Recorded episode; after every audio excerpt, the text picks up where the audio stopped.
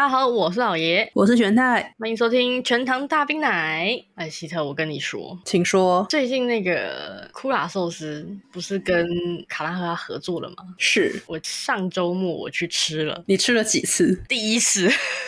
第一次，我相信这个活动期间，我应该不会只吃这一次，因为他当初刚来台湾的时候，那个扭蛋本身就已经很吸引我了，我就觉得超级可爱了。我甚至当初他刚开始来的时候，那时候还没有什么联名扭蛋，就是他们自己家那种寿司的寿小寿司的模型。对对对对对，我我就已经扭了好几个，然后我还有真的拿来当那个手机吊饰用，我就很喜欢那些东西。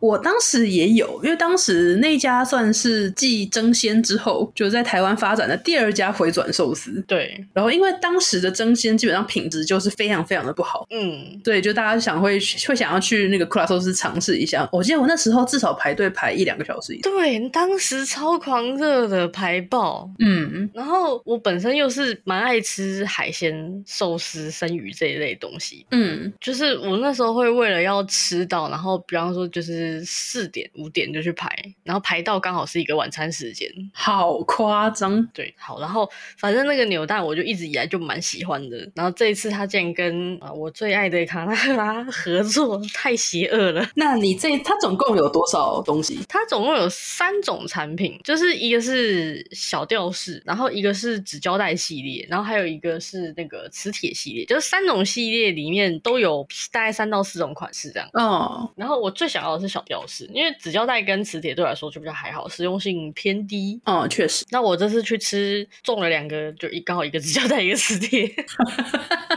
难怪你说这只是第一次。对，我跟你说，在这个活动期间是我第一次去吃。那我想问你，请问你转到这两个，你总共花了多少盘？哦，其实它那个扭蛋的几率是固定，它不是五盘抽一次吗？嗯，它是固定抽五次会中一次。不是啊，那也很多啊。就是当然你还要包含你一坐下来的前一桌的人可能没有抽满五次的那种，你知道吗？哦，他前面也跟着算。对对对，就那台机器它就是固定五次会中一次。哦，其实很快就中了，那就是前一桌的人的那个累积。我一直以为是随机的，没有没有，他那个是固定五次会中一次的。所以我们那那一桌就是先是中了前面的人留下来的一两次，然后后来我们自己又攒了一次这样。所以假设运气最差的情况下，你们要五盘一次，所以你们要吃五十盘才有办法转两只。对对对，然后一盘是四十块嘛，那就是两千了。而且我我这一次是铁了心的，为了要扭蛋，就是放开放宽心敞开来吃，你知道吗？你可以点那种啊，我觉得他们有一些品相是直接两个盘子，就是以前吃的时候都会有点节制，就是比方说考虑着我这一餐可能打算吃一个五百好了，然后我就会透过一些那种铁火卷之类的那种饭比较多的产品来填饱自己。铁火卷我从来我从来没有在回转寿司店吃过任何铁火卷，不是因为它一盘就四十块了，然后看那个。料的程度，有些是两颗，有些是一颗。比方说，我只打算吃四百好了，那是不是十盘就没了？那根本吃不饱啊！而且这这十盘还包含，就是你可能会想要点个汤啊、茶碗蒸，或者是什么。炸的东西呀、啊，或是饭后甜点那些的，所以如果你想要控制预算的话，你你那样绝对是吃不饱的。确实，我到后面我几乎都不怎么再去库拉寿司。第一个原因是因为我之后就去那个寿司了，嗯，那第二个原因就是因为我发现我非常喜欢点副餐类的，就什么茶碗蒸啦，然后就是那种炸物啦，或者是生鱼片那种东西，就是那个盘子是不能算在转蛋盘里面的。哦，那我告诉你，还有各位一个好消息，他们改了啊，他们改了、啊，嗯，他们现在改。它不是本来是一个平板点餐，它现在改成用手机点餐。然后那个手机点餐里面，凡是不是四十块钱或八十块，就是它的那个餐上来的时候不会有盘子的品相，全部都会用手机记账，然后记到呃两百块就有一抽哦，很棒吧？我觉得德政呢，听起来非常像点寿点点争鲜啊，对，有一点。所以那时候就是我们就大点一堆乱七八糟的，甚至我们还点了面，它的拉面其实蛮好吃的。拉面很饱哎、欸，就然后我们那时候还点了什么？还点了炸薯条。它的炸薯条其实也蛮好吃的，就是点那些以以前就是会觉得要凑盘子，然后就不想点那些，觉得点了很亏。然后自从他现在那些钱全部会记上去之后，就是想吃什么就点什么，太爽了，太爽了！而且我这次就是为了要抽卡纳赫拉的周边，我甚至就是已经不管，我甚至不吃铁火卷了，我就是想吃什么就吃什么，不管多少钱。他那个一贯寿司两个盘子的那个中头了，我都拿。哦哇哦，盘子越多越好，没有错啦，就是只要我想吃，有可以寄，我就通通都吃了。哎、欸，刚刚说到熟悉了啊，嗯，日本的寿司郎，你知道现在已经变成赛博回转寿司了吗？我不知道哎、欸，这是什么东西？之前不是有那种高中生就是在乱舔东西啊，然后导致寿司郎就股价大跌那个事件。嗯嗯嗯，他说因为后面其实有越来越多那种小屁孩模仿犯，哦，对，所以他们现在干脆改成他们的那个那个那个什么河道，那个转转，就是那个转台上面已经没有真正的寿司在跑了，他们现在就是每一个桌子就放一个荧幕，然后荧幕里面有假的寿司在跑，你基本上要用那个平板去点，然后会送过来这样。我们说今天是赛博回转寿司，那为什么要用假的寿司让它跑呢？直接点不好吗？就还是要有一点回转寿司的感觉嘛，就是你往旁边一看，它还是荧幕上还是有寿司在那里转的。我不确定你点在荧幕上面在转的寿司能不能算是一种点餐。我觉得其实还蛮有意思的，好好玩哦，很有趣诶。要台湾要是能跟进就好了，因为毕竟当时被那个高中生影响，寿司郎的那个 形象变得太差了，嗯，所以他们就干脆改成这个方法。我不知道台湾之后会不会跟进了，因为台湾好像相对没有那么多这种事件，或者只是我们不知道而已。而且寿司郎，我印象中它没有盖子，对不对？对对，因为库拉它是有有那个鲜度菌的。我们那时候当初也是因为疫情的关系，然后所有的。就是回转寿司，他们都加盖子，比方说真鲜也好，或者是那个库拉，它本来就有鲜度菌。真鲜一直都有盖子吧？对，就是各大寿司可能本来也没有，后来也有之类的。反正就是疫情期间，只有寿司郎坚决没有盖子。然后就因为这样，我们都不去吃了。再加上后来又爆出那个高中生的事情，嗯，我觉得他也是走了另一个极端诶，就是从加个盖子直接跳跃成变成赛博回转寿司，蛮厉害的，而且。我其实很喜欢库拉的那个鲜度菌，就是它那个盘子哦，oh. 叫做鲜度菌。我之前还被卡森吐槽说，就是大概只有少数人会像我一样这么清楚那东西的名字。真的，我都说那个盖子，它叫鲜度菌哦，掀开来的鲜吗？没有，新鲜的鲜哦。Oh. 他当初就是最初第一弹的那个扭蛋内容，就是各种寿司，然后包含那个鲜度菌的一个这样子的吊饰，然后我就特别特别喜欢那个吊饰，我觉得很可爱，而且那吊饰就是可以保护住里面的寿司，你知道吗？我不得不说，我当初也有转到这种吊饰，可是我不知道它叫鲜度菌，因为我太觉得太太可爱了，然后我就把它当做手机吊饰，然后你也知道手机吊饰就是撞来撞去的，就是耗损率很高啊，然后我的那个吊饰一直到我换手。机最后的最后，它那个盖子啊都被我撞掉了，里面的寿司还是好的。是一个防护罩，对对对。然后这一次的那个卡纳赫拉联名吊饰里面，其中有一款吊饰就是卡纳赫拉的那一只粉红兔兔，很开心的躺在仙度菌里面的那个吊饰，我超级想要。它是很开心的，就是手脚朝上的躺在那里面，超可爱。它活动到什么时候啊？哎、欸，我不知道它到什么时候、欸，哎，我没有查。你应该安排一下，就是哪一天哪一天哪一天要去吃啊。就是我已经有预计找一个那个良辰吉时约阿翔一起去吃。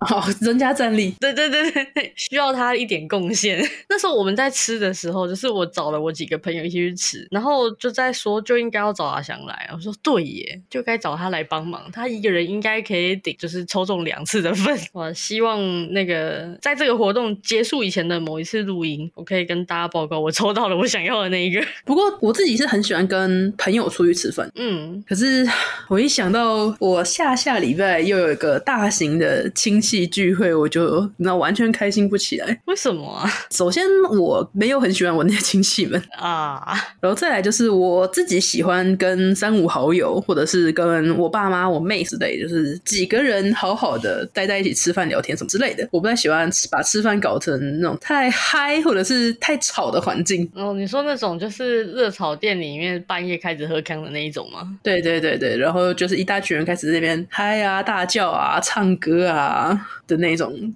场面。哦，我可以理解。我们家的聚餐反而不太会有那样，因为我们家族的人不太爱喝酒。哦，然后聚餐就是真的是吃饭，然后打麻将。因为我我的阿公阿妈他们非常非常非常的爱打，我觉得这样很好耶，对于老人家来说。但就是苦了，就是我妈那一辈的子女们。所以你们家族聚餐都是在家里自己吃？对，因为吃完之后要打牌。我们通常都是在外面餐厅订啊，所以你知道吵的时候就会引起侧目，然后就会被别人一直围观的感觉。我们家会在家里吃，就是有很多个因素集合而成啊。当然，那个吃完饭要立刻打牌是其中一件，一分钟都不能等吗？就是吃饱了之后，我阿公阿妈就会非常迅速的把桌上的东西全部收掉，然后桌子就抬出来了，很积极，你知道吗？另外一个因素是因为我阿公以前是餐厅主厨，所以其实他手艺很好哦。虽然我近几年来的家庭聚餐中，我丝毫感受不出半点啊，职业倦怠。有一方面可能是因为在家聚餐，他都做中餐，他是西餐主厨，没错。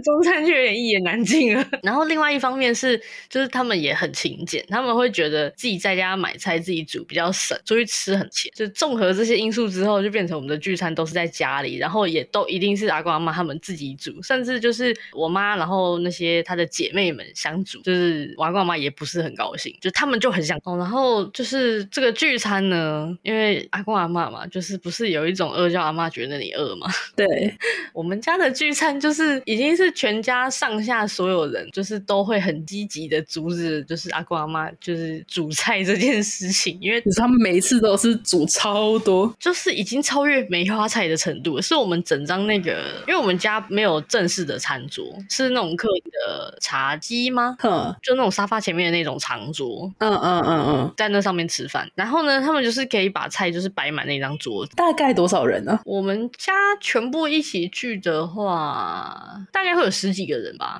哦，嗯，可是那些菜就是对于我们来说还是太，因为每一盘都是就是你知道满满的，然后大概就通常会有八到十个菜这样，而而且会有汤，有时候可能还不止一个汤，会两个汤。然后就我妈的妹妹们那些阿姨，他们就是我从小就这样每年跟他们这样吃饭，吃吃吃到我长大之后，他们陆陆续续就是会交男朋友啊，会结婚之类，会带对象回来一起吃嘛。嗯，刚开始我就看着那些叔叔们啊，天真无知，很听话，阿公妈就一直叫他吃菜，一直叫他踩，他们就好好好，就傻傻一直吃，吃到自己撑死。当好不容易那些鼠鼠们把桌上的菜消灭的差不多的时候，阿妈就会默默的走进厨房，不到。五分钟又端一盘菜出来，很恐怖。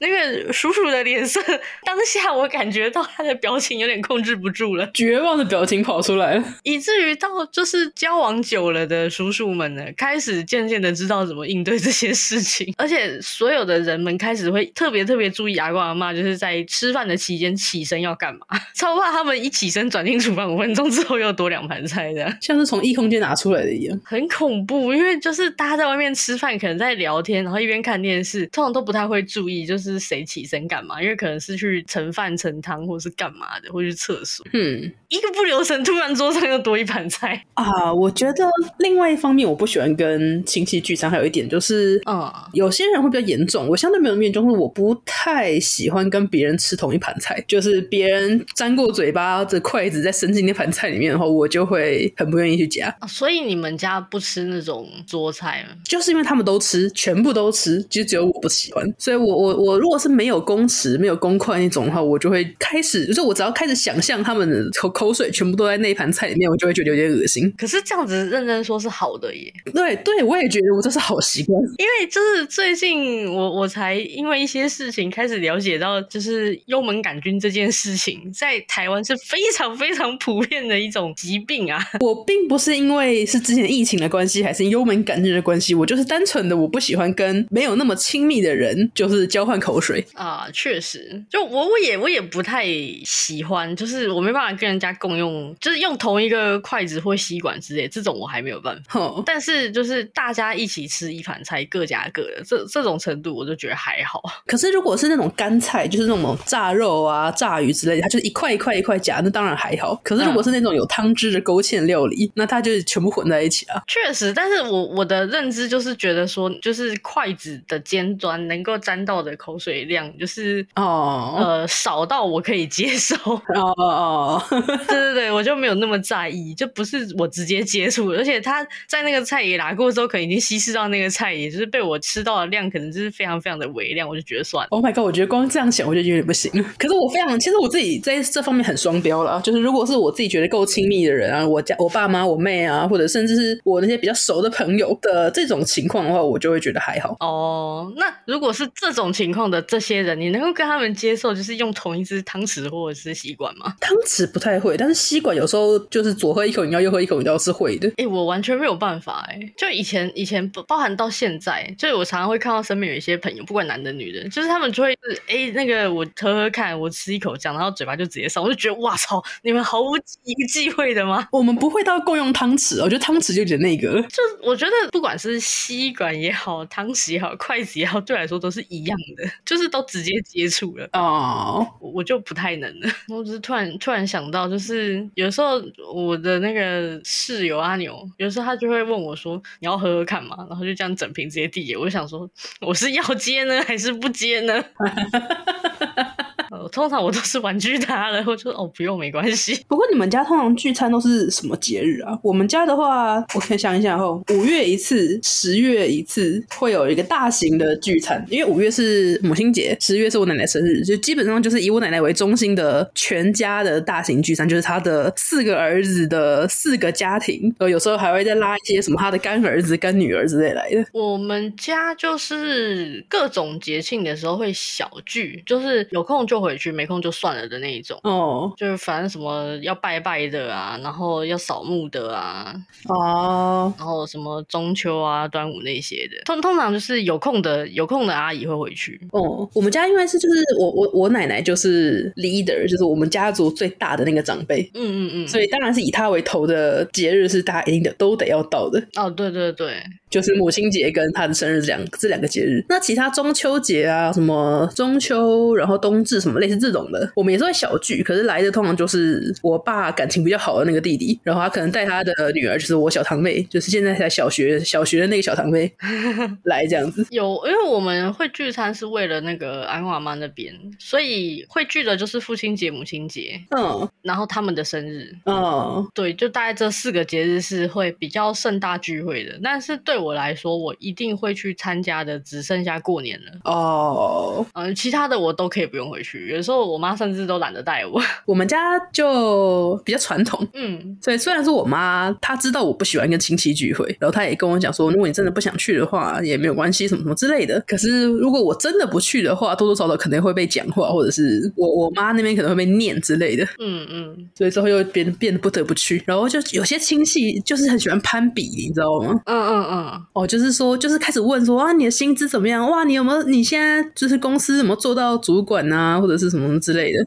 我觉得啊，那你现在可以跟他很嚣张说，嗯，姐就是主管这样。我可以这样说，可是通常我会打哈哈过去，我不想让他们太知道我的私人情况，因为他们知道了也只会继续问而已。就这次，这一次可能是问说，哎，你升主管了没啊？你薪水多少啊？你下次就是啊，要升职了没啊？或者下次开始说，哎，你交男朋友了没啊？嗯，对，就他们不可能有。没有问题的一天，那我就干脆一直把这个这个问题的答案模糊掉，让他们每一年都只问这个问题。哦，这样子想起来，我觉得就是我们家的人对这一块好像，因为几年前不是很流行，就是说什么过年一定会被问，就是十个什么很讨厌的问题嘛那种。嗯，我觉得他们好像有受到那一波就是风气的洗礼，他们开始不太会去问这些，就是会想问，但是不会很深入的问。哦，对，就只顶多会随口问说，哎呀，你现在工作还在那边吗？这样子哦，那还好嘛，这样就就不会去深问说什么。然后，现在有没有升迁？薪水多少？有没有对象什么？他们就不太会这样子去问这些。我觉得蛮好的，因为有些比较喜欢攀比的亲戚，他问你问题，得到这些答案是他要跟他自己的小孩比较。那如果他自己的小孩没有你那么高，或者是没有就是成就没有你好的话，他们就可能不会去问这个问题，他们就会转移话题。但是如果他们的小孩的成就好像比这个数字更高的话，他们就会开始说：“哎呀，我们家什么什么之类这种这种话，你知道吗？”然后就就听着就很烦。哦啊，因为我在我们家同辈人来说，年纪算是有一个落差性的大哦。就是我妈很年轻就生我了，但是其他阿姨是比较晚婚晚生的，所以他们的孙子辈里面，我年纪比其他孙子大很多，没办法比。哦，没办法比，对对对，所以就还好，蛮幸运的。我们这边就几乎几乎都只差一岁，要不然就是一堆同年的啊，这从小比到大，真的是烦的要死。对啊，这好讨厌啊。对啊，因为我我现在已经出社会非常长一段时间了，但是比我年纪再小的下一个孙子孙女，就是才现在才在上大学嘛，就真的差蛮多的。哦，确实，对。然后当然，另外一方面是其实也没有有什么可比性。哎、欸，不过你这样讲的话，好像是，因为我们在我爸这边，我爸这边就是差一岁一两岁这样子。嗯，可是我在我们我跟我妹在我妈妈那边，我们是压倒性的小哦。我最小的表姐就已经大我八岁了。哇哦哦，所以我们反正在我妈那边就几乎没有被问过这种问题，因为我们在高中或者是大大学的时候，他们都已经开始就是结婚成家了。对啊，然后再加上就是我比那些人都大太多了，所以他们也不太会去说。说什么？哎、欸，那个谁谁谁都结婚了，你怎么还没这样？就也不会有这个问题。在你的那算是表弟表妹吗？对对对，的眼中你已经有点偏长辈了。我是他们的长辈没错，而且还是不会给红包的那一种。哎、欸，说到红包啊，嗯，我们家不知道为什么从以前到现在的传统是，只要我还没结婚，我就不用包红包。我有听说过这一种、欸，哎，就是好像呃每一个家族的标准不一样，有的是只要你没结婚，他们就会持续包红包给你。对对对对对。那我们家有一段时间是，好像是说在你大学毕业之前都会有包，好像大部分都是以以成年或者是以大学为基准。对对对，就是学生啦，你还有再继续念的话，就会你在念书就会红包，那你出去工作就没有。我们家好像是这样，我们家是以结婚为准则。哇，那我不是可以 送你一辈子吗？我也可以，我大概也可以爽领一辈子。不婚主义，不是真的好久没领到红包了。对啊，然后我我因为我堂姐已经有小孩了嘛，所以我已经有算是外甥跟外甥女了吧。你会包多少？我当然不会包给他们啊，我又不用，我又没结婚。对耶，假如说像我自己是笃信自己不结婚的这一种，是不是就可以都不用包啊？我自己是都这样了。然后有些人可能到后来面子挂不住，就还是会包一包，但是至少我不会，我我没有在 care 这个的。可是我我印象中以前曾经听说过红包的习俗，不就是那个？有点类似在筹小孩子的学费的概念吗？就比方说，你现在有小孩了，我就包红包给你。那等到以后我有小孩，你也要包回来给我这样。可是假设我都没有要结婚，那我表示以后也不怎么可能会有小孩，那我也拿不到这个回报啊。对啊，对啊，对啊。所以我就在想说，如果我坚定不婚不生的话，是不是就可以都不用包了？我觉得这最后还是 最后还是就是每个家庭自己的就是习俗跟面子问题了。因为我自己比较不 care 这件事情的话，那我可能就我可。能就真的是不包，但是我还是会包给我爸妈跟我奶奶。就是我会往上包，可是我不会往下包。对，往往上还是要的啊。对，因为其他的小孩基本上跟我没有关系。对呀、啊，好像只有某某一年心血来潮，可能那年赚的比较多吧，就塞塞给那些小朋友们一人两百这样。不是，可是问题就在于我，假设我今年包了，我明年没包，他们就问我说为什么明明年不包？什么类似这种话？哦，我好像我之前也有遇过类似的问题，就是说为什么我不包？然后我就是直接一句啊，我我穷啊，怎么了吗？啊，我就很穷啊，包不起啊，怎么了吗？结论就是不要脸的最大，没有错啦，我没钱我交。没有，因为我们家里面也有就是亲戚比较穷困的，哦，就真的他最多最多包两百给我，或什么，所以我就觉得说这种事情不要勉强，量力而为啦。确实，但搞不好这两百块可能是他几天的餐费呢。对啊，而且我们家还有一个有点尴尬的情况，就是我虽然说有外甥跟外甥女，可是我堂妹也才大我外甥一年啊，就他们两个其实是有辈分的，只是出生的日期太接近了，哦，所以就变成都同样都是这个年纪的。如果我真的包给我外甥跟外甥女的话，那我是不是也其实应该要包给我堂妹？但是以辈分来讲，我其实不应该包给我的妹妹。对呀，嗯嗯，所以最后对付小孩啊，对付小孩，我通常也不会在过年的时候给他们红包，我们可能生日的时候，或者是有时候出去玩的时候，就帮买个礼物之类的。你还会帮那些人买礼物哦？我会帮我堂妹买礼物，因为我堂妹很乖哦。就是我我不知道，有时候我以前开台或者是我在跟你们通话的时候，她不是会跑来我房间玩？那她基本上在我房间做什么，她都会问我，就是也不会主动拿我的东西，也不会说就是拿了就开始玩，她一定会问说：“哎、欸，我可不可以玩这个？我可不可以看那个？”她才开始动嘛。听听起来很可爱那个。哎，对，所以就对于这种乖的小孩，我觉得 非常愿意，就是每次出去的时候，哎、欸，感觉这个很可爱，我可以买个东西给他。像之前那个卡纳赫拉的那个名画展，哦哦哦，我那时候有特地买一些东西给他。那个展超可爱，超可爱的。那个展我好喜欢哦，可惜已经结束了。哎，我觉得他这次的展品真的很很优秀哎。对啊，很强哎，就是包含我记得它里面有一个是那个警卫，然后故宫的场景，然后里面摆了一个翠玉白菜。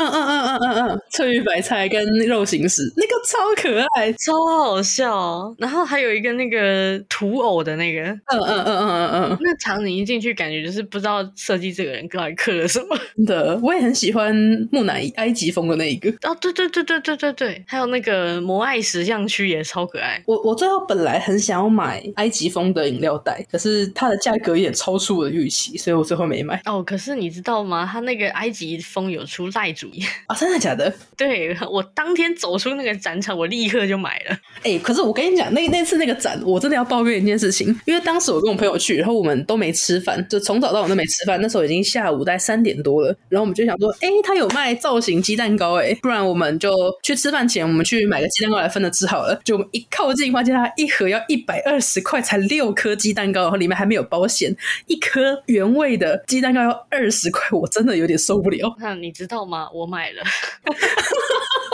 不是嘛？重点不是它里面有没有馅，重点是它可爱啊！不是，可是就 它是鸡蛋糕诶，它如果一颗十块钱，它一盒六个六十块的话，我都还能接受。二十块都可以在外面买一袋鸡蛋糕了。它上面有卡纳赫拉呀！啊，确实。然后这就是那个盲目的粉丝，盲目粉丝跟就是注重实用性的粉丝。对对对，我这我自己买的是什么？哦、啊，我买的那个环保餐具。哦，没有诶，其实老实说，我觉得那个展的展出。内容很好看，嗯，但是它的周边商品真的蛮让人失望。我那天已经是抱持着，就是我要不管我现在就是卡费多少，钱包里有多少钱，我是看到我想要的东西，我一定要买那种心态进去那里。然后最后我是真的没东西买，我硬是买了一个滑鼠垫出来。笑笑笑笑，我觉得它的旧商品太多了。对，就是那个荒唐的新产品太少了。对对对对，因为甚至连之前已经卖了不知道多久的高铁站的周边都还在卖。哦，高铁那个就是一直到处都会卖，可是我觉得真的太久了。因为只要是有那种卡纳赫拉的那种快闪啊、联名啊，或者是特卖啊，我原则上都会去。嗯，所以很多东西我一看就是都都是旧东西了。确实，我觉得新的产品，而且它明明新的这个展览的设计这么好，可是出的商品却很少。对呀，但那个华鼠店真的很可爱。我买那个土偶的那个华鼠店，哦，哦，那个真的很赞，真的超可爱的。因为其实我还有包含，因为我是有在 follow 卡纳赫拉的官方账，嗯，就其实日本当地是有非常非常多超级可爱的联名，然后台湾都进，这个我真的很难。版权问题吧，因为感觉台卡纳赫拉在台湾感觉已经有点该怎么讲，他们自己会去办那些活动，就已经不是要等日本的联名。呃，比方说像现在你在展场上会看到的一些产品，什么小农系列啊，然后那个夏季系列啊，那些其实都是日本过来的，也不是台湾自己原创的东西。嗯，对，我就觉得你就只搬了这么几个系列，为什么不能多搬几个过来呢？我想买呀。不过我最近，因为我自己一直都不是死忠的卡纳赫拉粉，嗯，就是我最近有点专专注力被吉卡哇给带走了啊。我知道，吉卡哇真的好可爱哦。你是喜欢那种就是有点那种贱贱的那种风格吗？我我喜欢这种有点锵锵的，然后贱贱的我当然也喜欢啊啊啊！因为我我不会觉得说那东西很可爱，但是我知道它的卖点在哪里。它真的很锵，它真的很好笑。你说那只兔子吗？就是那只吉卡哇，不是那只是兔子吗？我一直以为它是狗诶、欸。兔子兔子，因为它也叫乌萨基哦，这是兔子吗？你昨天开始乱叫，然后发出那种很怪的声音的那个？对啊，那是兔子吗？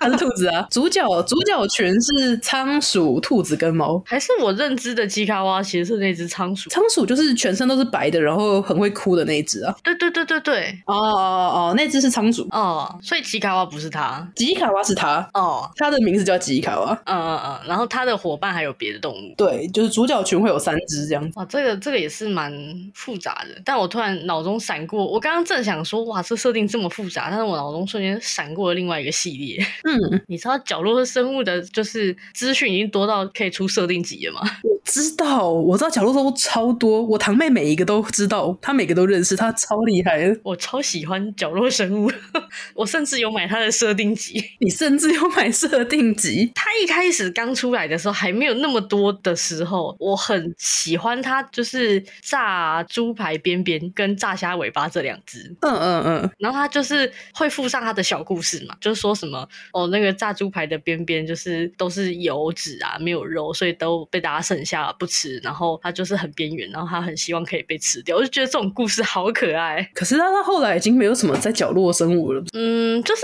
我觉得角落生物它的每一只东西，它的设计的卖点就是都会有一种很很修崩、很边缘的那种感觉。哦，因为我前阵子去台中一趟嘛，他们那边有角落生物的快闪店在台中车站。嗯嗯嗯，那时候他们主打的角色是一整条的法国面包。哦，那个是那个烘焙坊系列。哦，然后那个法国法国面包好像是店长的样子。哦，嗯，那个那个烘焙系列也超可爱耶。那个真的超可爱。我我只能说，我那时候在里面逛了很久，因为我堂妹很喜欢角落生物嘛。嗯，所以我那时候就想说，哎、欸，看有没有觉得适合给他的东西，就去买个礼物，这样就逛一圈。角落生物的周边真的太贵了，太贵就算了，太多了买不完。就是以这种吉祥物周边来讲，我觉得角落生物有点贵到不可思议了。我我对他的感觉就是，因为我觉得这种周边，你你贵就算了，因为他就是在卖他可爱嘛。你知道，为了可爱，你多花点钱就算了。但他的周边真的太多了，买不完，就是买都不敢做开始的这个行为，因为我觉得有了一就会有二有三，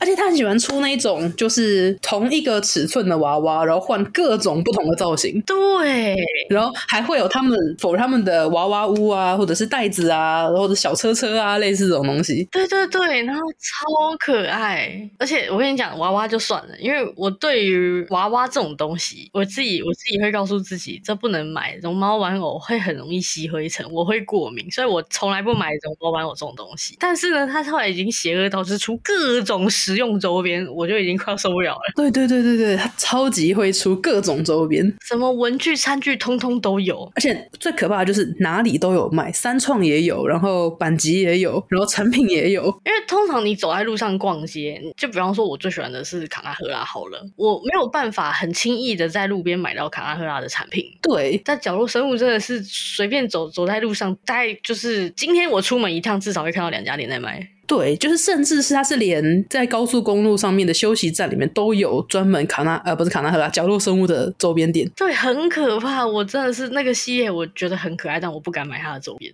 对，很很多，真的太多了。但其实我之前去日本的时候，我还是买了一个盘子回来。你真的是个盘子啊！我就是个盘子，不是很可爱耶。而且那个在台湾没有，只有日本才有。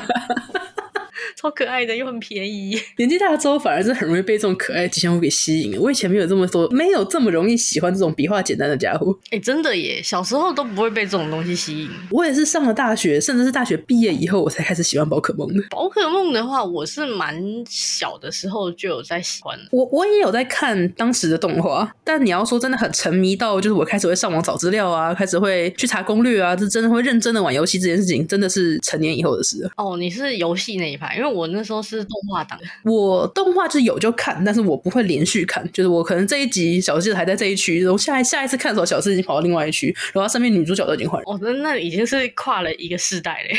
对对对，差不多。因为小时候我是沉迷宝可梦的动画，嗯，当时那时候我大概是小学生吧。那个时候我们那一辈的小学生，就是每一个人都可以完整的背出一五一啊，真的，而且会家里会买那种，或者是有些地方会贴那种一五一只后一整张海报的那一种。对对对对对对，然后会有那个会玩那个我是谁的那个，嗯嗯嗯嗯嗯嗯嗯，然后永远都分不清楚到底是雷电球还是软皮蛋。那个那个怎么分啊？对呀、最难的。那也有有可能是从上往下看的胖丁啊，从上往下。你是说那个我是谁的变体系列吗？对对对对对。而且小的时候，那个文具店还会进盗版的，就是 PTGC 啊。对，我记得那时候我们安亲班还有好几本那种，就是介绍每一只宝可梦的那种攻略啊。有有有，小时候就是有那个游戏攻略那本书专，就大家都会很崇拜你。嗯嗯嗯嗯嗯。然后会全班的人就是挤在一起看那一本攻略，然后会翻图鉴来看。不过我在想，可能是因为我自己有自己的掌机游戏，已经是高中以后的事了。可是 P SP 上面又不可能有宝可梦，所以真的到我有二 DS、三 DS 的时候，已经是大学以后的事哦。因为在我还还年纪很小的阶段，我们家那时候蛮有钱的，所以我算是班上里面少数有 Game Boy 的。哦，呃，而且那个时候它是四色一起出，然后我们家的大人就是很豪的四色都买给我了。哇塞，就很豪，你知道吗？我都要去堂弟家抢他的玩，抢到后面都会吵架。没有，然后所以那时候我在学校里面。就是有有一点受欢迎，就大家都会跑来围观我打宝可梦，然后明明就是那时候全都是日文，也没有那个汉化那回事，明明就大家什么屁都看不懂，可是就看到两只宝可梦能动来动去就很开心。对，然后名字都会叫啊啊啊啊啊，或者是咔咔咔咔咔。对对对对对。然后不是说小时候我们家蛮有钱的嘛，嗯，因为我爸妈很很小很小的时候就离婚了，然后那时候是我跟我妈，就是我妈带我那段时间很有钱，嗯，但后来之后我爸就我就跟改跟我爸生活，然后一直到我出社会到最近这一两年，我才又回来跟我妈一起生活。我以为我们刚认识的时候，你就已经是跟你妈一起生活了。嗯，还不算，真的是就这最近这几年才有，就是跟她长期一起住在一起。哦，嗯，然后我现在就是上班嘛，然后我妈在家闲着没事嘛，我就后来呃，因为我妈做，我妈是那种很很快乐的退休主妇，她就是想吃就吃，饿了就吃，想睡就睡，累了就睡，这样，所以他的作息极度的不正常。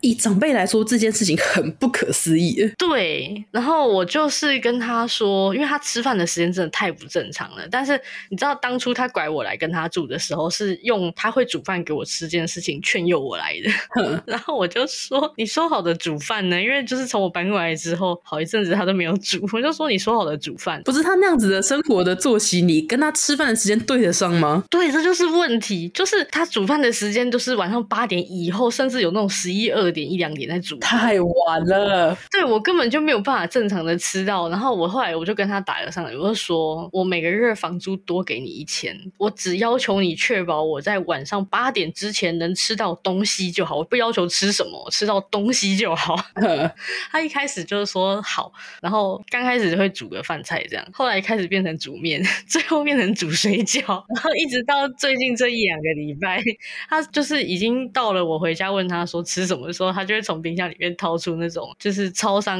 现在不是都有那种珍惜食物快过期的就打折的那种，嗯嗯嗯嗯，越来越敷衍，从现做的变成那种冷冻加热的，现在已经变成是即期品了。而且我跟你讲，即期品就算了，更过分的是，因为那种即期品不是每天都会有，所以他就是去逛的时候看到好像不错吃的即期品，他就会买回来，然后放冷。因为超商的那些即期品不是说真的，一过那个时间就立刻不能吃嘛。对所以冷冻原原原则上来说，应该可以再延后它一两天的期限都没有问题。对所以一直到今天，我吃的是甚至不知道过期了几天的微波食物。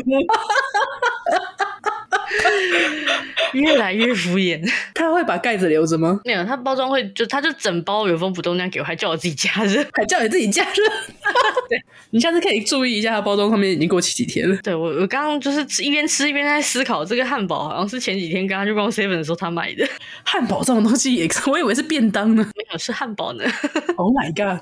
然后就是刚在那个要准备开始录音之前，不知道他是不是突然意识到那个良心不安，他捧着一盘那个鸡肉丝凉拌金针菇进我房间，叫我吃一口。那也是一个十分方便的料理，可能想要弥补一下他这几天敷衍我吧，还是他发现你在讲他的坏话？也有可能是他突然想要做饭了，因为我妈就是那种想要煮饭的时间也是很不固定的那一种。她曾经就是半夜两三点跟我说，她突然想煮咖喱，叫我骑车载她去二十四小时的超商买东西。半夜两三点煮咖喱，首先那个味道也太重了吧？就她就是冲进来我房间说：“哎、欸，我现在突然很想煮咖喱耶，走，我们去顶好。”更过分的是，好不好？我载着就被他烦到受不了，我载他去买了咖喱，两三点的时候材料买回来了，然后我就去睡觉干嘛的嘛。隔天早上起来的时候，我看到他，我大概六点起床，我看他人坐在客厅划着平板，然后那一堆材料原封不动的放在厨房上面，啊，也没煮，动都没动，动都没动。你的咖喱呢？他说啊，我忘记了，怎么？而且他在那边滑平板，是因为他还没睡，是不是？对，好夸张哦！我妈就是这样啊。在我们家，就是我，我奶奶认为我每天十二点以后睡觉，已经是一个我可能明天随时随地就会暴毙的状态了。对，就就是这么夸张。太快乐了，这样也好了，这样也好。对呀、啊，完全不受传统观念拘束。我最近的被敷衍的生活。那我们今天时间也差不多了，就是感谢大家今天的收听，那我们就下次再见喽，拜拜，拜拜。